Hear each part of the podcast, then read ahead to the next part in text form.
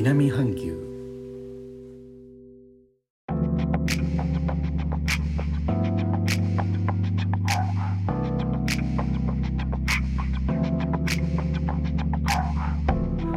インドネシアから高野です。日本との間約6000キロインドネシアジャワ島中部の古い都ジョクジャカルタからお送りしております。日本とは一味も二味も違う東南アジアのライフスタイル声でお届けします。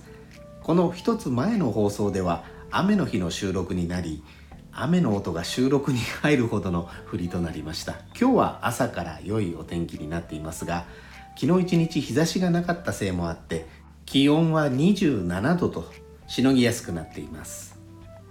携帯電話の方に銀行らしいところから SMS が入ってきました。あなたの預金を移転しますといった内容です。銀行らしいというのは SMS の差出人が送ってきた文面の中の銀行名が銀行口座のある銀行の名前アルファベットで3文字なんですがそれの最後に S がついて4文字になってるんですね。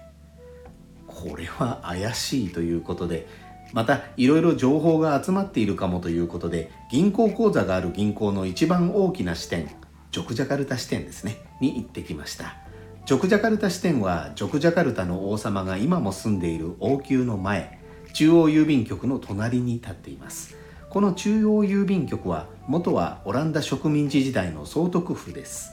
サムネの写真にありますように今日行った銀行の支店の建物もオランダ時代の面影を残していて文化財に指定されています。こちらは元は1922年に建てられたオランダ領東インド生命保険及び年金会社の建物です。日本が占領していた時代にはラジオ局として利用されていたようです。で、このカスタマーサービスの窓口で聞いたところこの銀行のシャリア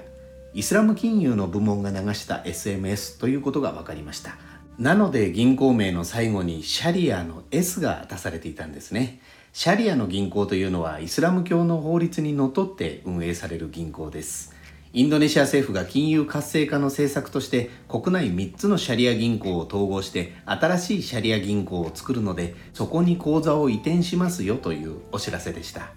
私はシャリアの方ではなくて一般の銀行の方にしか口座を持っていませんが一応広報ということで注意を促す SMS が流れてきたようです。何事もなかったということですが大雨になった昨日銀行に行くことにならなくて よかったです。